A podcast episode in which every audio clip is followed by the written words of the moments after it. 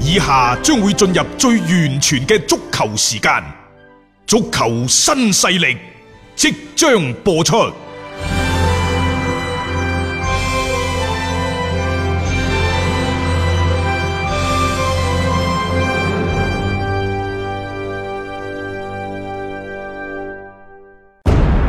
足球場，英雄地，幾多難忘時刻。攞翻住個波，從廣州太陽神到恒大富力，睇佢搞掂。從東較場驚天一射到亞冠加冕，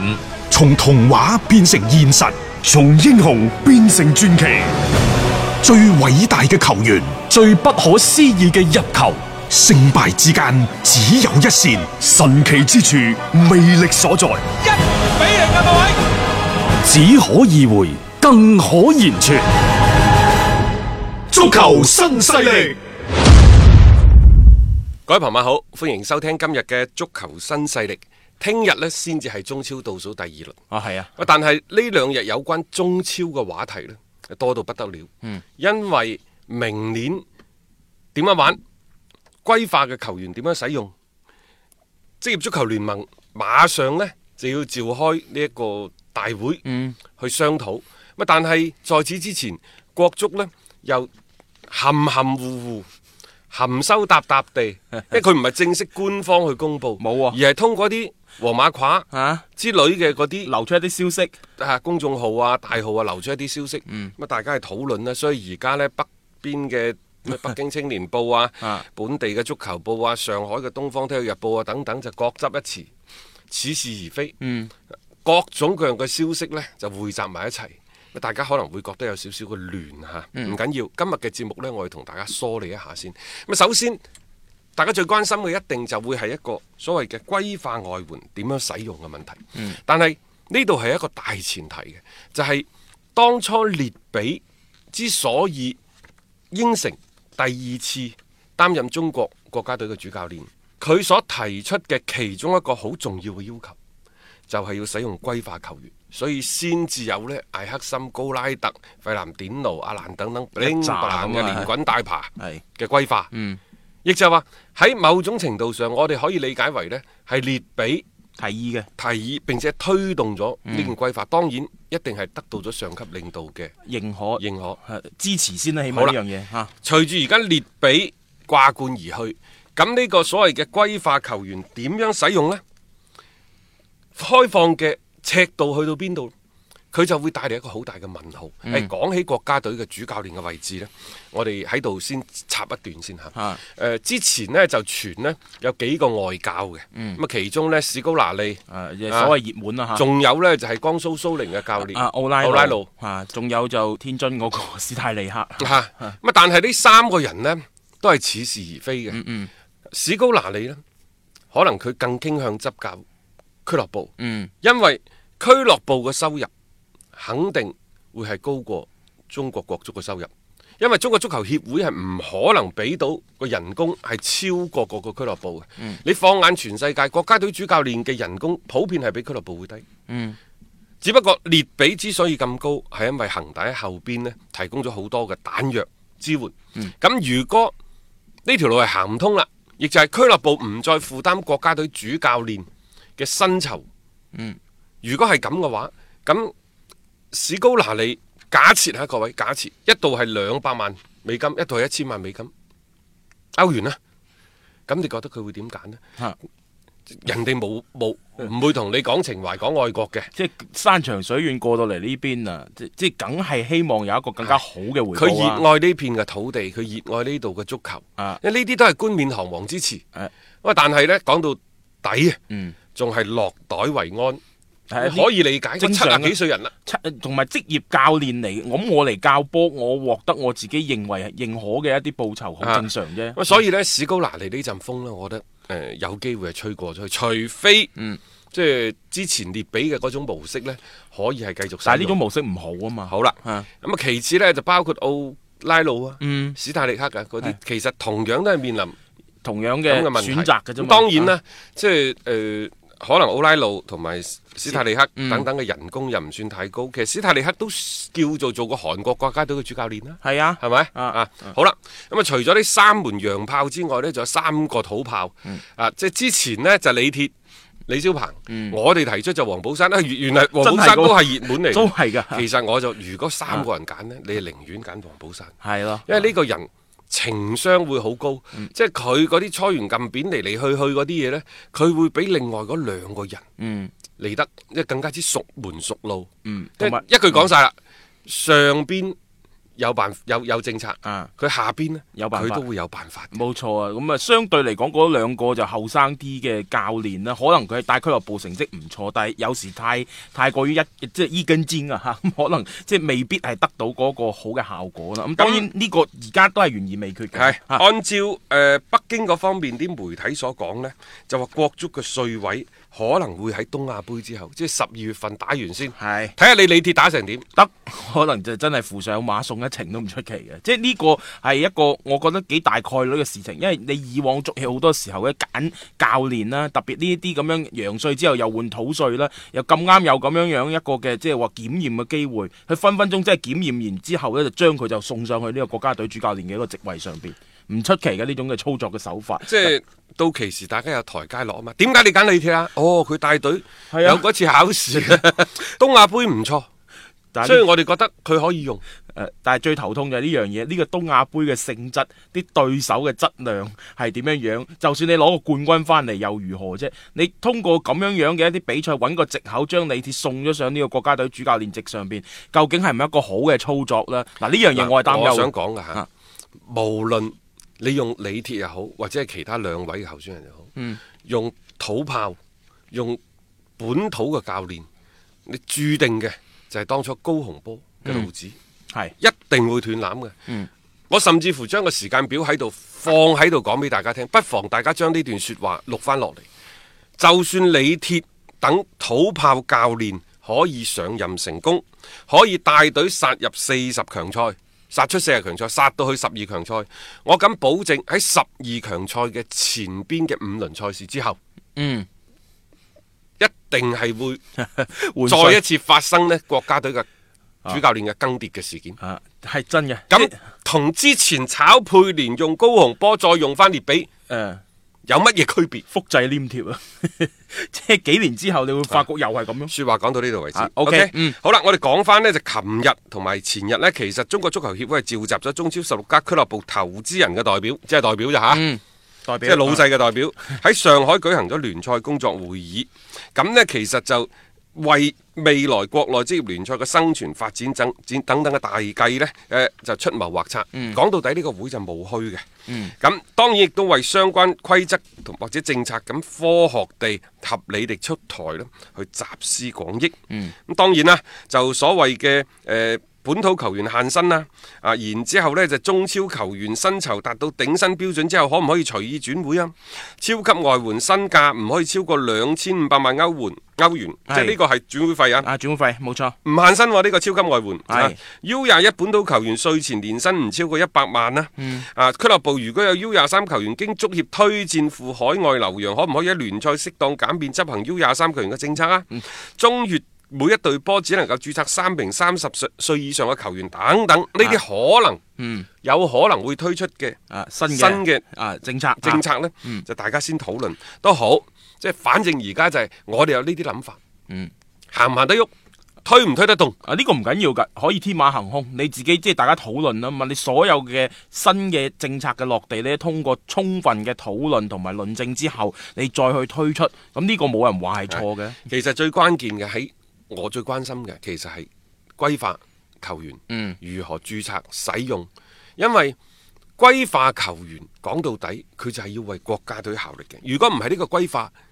一啲意義都冇。啊，我同意啊！即係你就咁俱樂部層面上面規劃一個球員過嚟，只係服務於俱樂部嘅話，其實你不如買一個好嘅外援。啊而家初步嘅方案係初步啊，各位就係、未來中超俱樂部每家最多同時註冊兩名非華裔血統嘅入籍球員，嗯每場比賽只能夠上一名非華裔血統嘅球員啦。注意呢個係上一啊關鍵嚇，即係話以廣州恒大為例，布朗寧佢係血緣歸化嘅，佢係可以唔佔呢個名啊，額。佢唔知明啊，係係冇咁啊，非血緣嗰啲呢，就唔好意思啦，咩高拉特啊高拉、特啊艾阿克森蘭啊、啊阿蘭啊嗰等啲等啊啊，費南典奴而家傳聞呢啲全部同廣州恒大都續晒約噶啦。咁啊，但係對唔住，你就只能夠上一一個個註註冊冊兩兩個個。， 你自己取捨啦嚇、啊即係你有一堆人喺度係你嘅事，但係你真真正正可以報名上去嘅只有兩個上場，只係得一個啊具有華裔血統嘅入籍球員呢，被視同為普通嘅本土球員。啱啊！我覺得呢、個因為已經入咗籍噶嘛但，係我又想問，嗯咁佢哋啲人工限唔限薪呢？ 當唔當本土球員咁限薪呢？啊即係個標準係按照本土球員計，按照而家初步討論嘅嗰個方案呢，就係、所有入籍球員嘅薪資嘅標準就等同於本地嘅普通球員。啊但係會唔會有陰陽合同？會唔會有其他？喂，假設啊，我唔係講乜嘢，你覺你覺得布朗寧你俾到國內球員嗰啲薪酬，佢會嚟啊佢會嚟尋根問祖 啊嚟係咯規劃。冇錯啦。即係當中有冇即係涉及到更加即係啊其他嘅一啲即係情況咧？呢、個真係不得而知。但係你如果你想話即係一刀切，大家係當正國內咁樣嘅球員嘅一個標準嚟去講，你點樣去即係限制一啲嘅所謂嘅，例如好似陰陽合同啊，其他嘅一啲旁枝末節嘅產生呢？誒、包括嗰個咩超級外援，嗯反正呢，誒、有時你只要推出一啲政策，你俾大家去討論呢，每個人都會企喺自己嘅角度去考慮問題。嗯，肯定顧小家而不理大家嘅。咁有人講到喂，你唔同外援，你唔同身價，會唔會破壞球隊嘅團結啊？會唔會破壞外援之間嘅協作啊？會唔會造成球隊嘅內耗啊？等等。啊，如果啲超級外援唔盡心唔俾力，亦都會招致廣大本土球員不滿等等，點辦？喂，其實呢啲喺國內而家俱樂部都遇到過㗎啦。啊我又感覺呢，中國足球協會真係有時一啲你管得太細，仲有一樣嘢非常之唔好嘅，明明知道呢個投資人嗰個即係職業足球聯盟呢，馬上係啊就嚟啦。就嚟啦你喺呢個之前，你拋出咁多政策、咁多規定，你你置嗰個聯盟於何地呢？你咩意思？好似搶閘咁樣嗱嗱聲，將一啲嘢拋晒出嚟先嚇、因為你聯盟一成立咗之後，係咪即係足協就唔可以做太多呢方面嘅一個干預呢？誒、即係總體嚟講，你好似感覺最近呢幾日咧，呢啲嘅消息太多啊，拋晒出嚟呢。你唔好話即係球迷啊，就算係作為呢啲嘅俱樂部嘅投資人呢，一下子佢哋都要一啲嘅時間啦去進行消不過化。咁呢個所謂投資人大會，即係琴日喺上海嗰個呢，嗯其實個級別就唔係好高嘅啫。投資人嘅代表係基本上都係各隊中超俱樂部嘅副總經理去參加，啊連總經理都唔係嘅。都唔係嘅，即係我覺得係試水温嘅一啲，即係話所謂嘅會議嚟嘅係嚇。即係其實所有嘅呢啲決策呢，你要一定要交俾最尾俱樂部嘅老細，等佢哋去拍板。嗯所以呢個所謂投資人大會呢，好多都係初步方案，大家討論嘅啫。咁啊，但係呢，有時中國足球啲嘢就係咁噶啦，先拋出嚟，你討論完，你討論，你討論咗，你消化咗一輪之後，其實佢係初衷不改嘅。即係純粹話俾你聽，你嗱你自己去適應啊呢樣嘢，唔知啦，啊因為嚟緊呢，誒、呃亦都仲會有一個更加高級別嘅一個會議啦，就會喺下個月初嚟進行嘅。有一點呢，大家誒、呃要理解嘅嚇，嗯就係話其實中國足球協會拋出上述嘅好多嘅新政嘅細則呢，我將佢理解為其實佢都係為中國足球好，為俱樂部好。嗯但係你嘅眼界唔夠高，你所處嘅位置唔夠高，你所作出嘅決策，你主觀上以為係好嘅啫喎，係啊但係你做呢個決策推出嚟嘅時候，會唔會係坐井觀天呢？你你好似係好似係為咗俱樂部好，但係只係眼前好，為咗中國足球嘅長遠發展，即係你要睇得遠啲，長遠發展你一定要企一個好高嘅高度去睇嘅。點解為之好高嘅高度啊？我就話一定要尊重翻。足球發展嘅規律，亦都要尊重翻市場發展嘅規律。所有拋離市場，所有拋離足球嘅發展規律嘅，所有嘅都唔係好政策。係冇錯，呢、個呢、個我覺得就要真係要睇嗰個決策者佢嘅眼光格局去到邊度。冇錯啦，啊你冇咁高大上嘅格局，而因為而家我哋嘅即係咩列比落貨啊，又或者係新嘅呃賽季即將嚟到，急急忙忙咩口氣推出咁多，你覺得係一件好事咩？太多啊！即係我覺得呢樣嘢就係所謂嘅過猶不及，就係咁嘅意思啦。即係有時跟住初衷真係好，佢個心思佢唔會話希望話搞和你成個嘅聯賽嘅，但係你太多條條框框限制到落去，有一啲其實係幾缺乏考慮嘅一啲政策啦，係急忙落地，係令到成班嘅呢啲嘅所謂俱樂部啦，我覺得係疲於招架。而家表面上呢，就話啊，為咗明年聯賽嘅公平，但係恒大當初規劃咗咁多嘅球員，佢其實都係想送更加多嘅球員去國家隊為國效力嘅啫。係啊，係咪？啊好啦，咁而家一陣間又嚟一個咩注意上一，我唔係，我而家喺度心痛緊恒恒大錢，雖然佢好有錢啊吓，但係即係話當你有需要嗰陣時，我衝咗喺前邊。但係你覺唔覺得呢啲所有嘅政策，中國足球嘅政策都係朝令夕改？咁佢、由此嗰啲損失邊個係咩呢？冇錯啦，你你又總要揾人去做貢獻，但係貢獻咗出出嚟之後，喂、行兩步又覺得喂唔唔對路啦，又調翻轉頭，又行過另外一條路。咁人哋嗰啲已經付出咗嘅嗰啲，其實真係打水漂嘅，就係咁嘅意思。而而且大家諗翻轉頭，呢、一個所謂嘅規劃球員嘅一個即係政策嘅一個推動嘅，短短都係一年裏邊嘅一個時間，已經馬上而家係聞到風啦，係要有少少，我覺得係有啲收掣嗰種感覺。咁多多少少，我覺得對成個國足方面呢，你特別係衝擊呢個二零二二年嘅世界盃咯，我覺得唔係一件好事。當你喺前幾日睇恒大對上港嗰場賽事，即我哋大膽啲講句，恒大真係半力出擊嘅啫。你睇下後邊受傷嗰扎人，唉 星光熠熠啊，嗰度真係嚇唯一嗰日呢，即係我比較失望少少，係唔見咗布朗寧嘅啫。啊嗯但係其他各路大神全部翻晒嚟，艾克森啊，即係啊反正就算等等有嗰冇班傷嗯咩啊誒，然之後就李霄鵬誒，你唔係啊啊李學鵬李學鵬 啊，啊於漢超啊、嚴鼎浩啊等嗯等都翻嚟。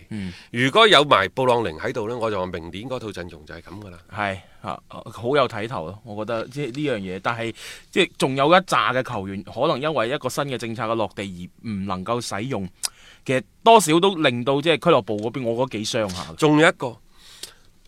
如果按照足協所講，就每隊波只能夠擁有一名身價超過兩千五百萬歐元嘅超級外援，咁你就頭痕啦。上海上港嗰班，嗰三個嘅身價，清得㗎啦，喂，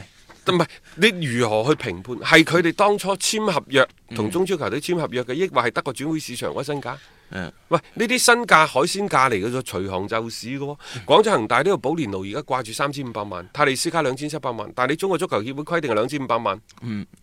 炒晒佢啊！只允許擁有一啊名。不過呢啲呢，就我覺得都係對政策嘅過度解讀。啊冇錯啊因為你原先有嘅，佢唔你咪理俾人用咯。冇錯我冇錯我係咁睇啊嗯嘅，你原先有嘅你就俾人用。因為點解要規化咁多球員？我唔係話企喺恒大嘅角度，而係人哋規化咁多球員係要即係為你嘅四十強賽、十二強賽嗯去開工㗎。做貢獻嘅要。做貢獻噶。咁、啊你話呢啲即係話喺今後喺以後就即係即係你你簽兩個上一個等等嗰啲，你可唔可以遲一兩年至用啊？因為當初個規劃就係為咗四十強賽或者十二強賽。我就係目標係二零二二年你啦玩嘛。完呢、個，你兩年三年之後，你再實行呢啲，咁人哋一簽簽咗四年五年嗰扎規劃個外援，你都俾佢用兩兩三年啦，係係咪？係啊，你就話造成咁樣，喂，佢話喂，你阿斌哥咁樣造成聯賽唔公平，喂，我哋為咗國家隊。我哋為咗國家隊嘅比賽造成聯賽各種各樣嘅唔公平，仲少咩？冇錯咁我想問，而家為咗國家隊嘅大國家隊嘅利益，再犧牲多一兩年聯賽嘅實力嘅均衡，講唔過去咩？有啲嘢呢，最唔好嘅地方就係下下都行兩步。即係你唔好將聯賽你覺得要用嘅時候，你係攞出嚟係猛咁去強調一個公平，強強調一個生態嘅空間環境。冇錯，啊，當你再考慮國家隊嘅利益嘅時候，你又可以置聯賽、置俱樂部嘅利益於不顧。即係講講句唔好聽，就直講正面嘅嘢你，講反面嘅嘢你，乜都你講 晒。你覺得咁樣即係一個企一個公平嘅角度去講嘢咩？係咯，即係所以你諗翻轉頭，有時有啲嘅説話出到嚟呢，你會覺得都幾搞笑嘅。即係你當初就係因為你話要為國家隊而戰聯賽於不顧，你而家調翻轉頭，好似又一切推倒重來，啊會唔會急個頭呢？一個周期裏邊，一個衝擊世界盃嘅周期裏邊，你如果改成咁嘅話呢，唔好意思，我覺得真係你想真係衝出去，其實真係個難度係自己加上去 嘅咯。好多嘢，你既然係選擇行咗嘅，不如靜落心嚟再行一啊冇行錯啦啦。，你喺衝擊世界盃四十強賽、十二強強賽咁關鍵嘅時候，你針對呢啲所謂規劃嘅球員推出一個又一個呢個規定嗰個規定，你既傷咗人哋嘅心。雖然佢哋啊係睇錢份上嚟規劃，但係佢都想。即係幫你。係啊，喂，佢而家係中國人嚟噶，係中國國籍嚟噶，係啊係嘛啊？好啦，咁而家呢，你一個有一個規定，一個規定，你傷咗人哋嘅心，又或者係因為啲規定出咗台之後打唔到更加多嘅比賽，從而影響咗個實力，影響咗佢個狀態水準，嗯最終受傷害嘅始終都係中國足球。所以你話即係如果當中有一啲人喺度打呢啲小算盤，成日諗埋呢一啲咁樣樣嘅，我覺得幾陽奉陰違嘅嘢呢，我覺得真係不應該咯。你大嘅嗰個前提，既然已經係 set 咗喺度，所以我就話格局啊，大雄係眼界啊，唔該唔該你班你班領導們，你班足協嘅領導們，你睇長啲，唔好淨係顧住自己個個俱樂部都唔好淨係顧住嗰一畝三分地，嗯。真㗎。係有啲嘢，只要你眼光放長遠啲，可能好多嘅事情並唔係你想象當中咁複雜嘅。而家呢，我覺得好似喺度自己喺度添亂，為我哋球迷又再一次係添堵啊！激情澎湃，不吐不快。足球新勢力，一個為足彩愛好者度身訂造嘅全新資訊平台北單體育，經已全面上線。北單體育擁有基於北京單場賽事作出全面評估嘅優秀團隊，雲集張達斌、陳奕明、鐘毅、李漢強、呂建軍等大咖，為你帶嚟更專業嘅賽前預測分析以及賽後總結報告。北單體育無需註冊，一鍵辦理。想避免足彩市場起起伏伏，快啲嚟微信搜索公眾號北單體育。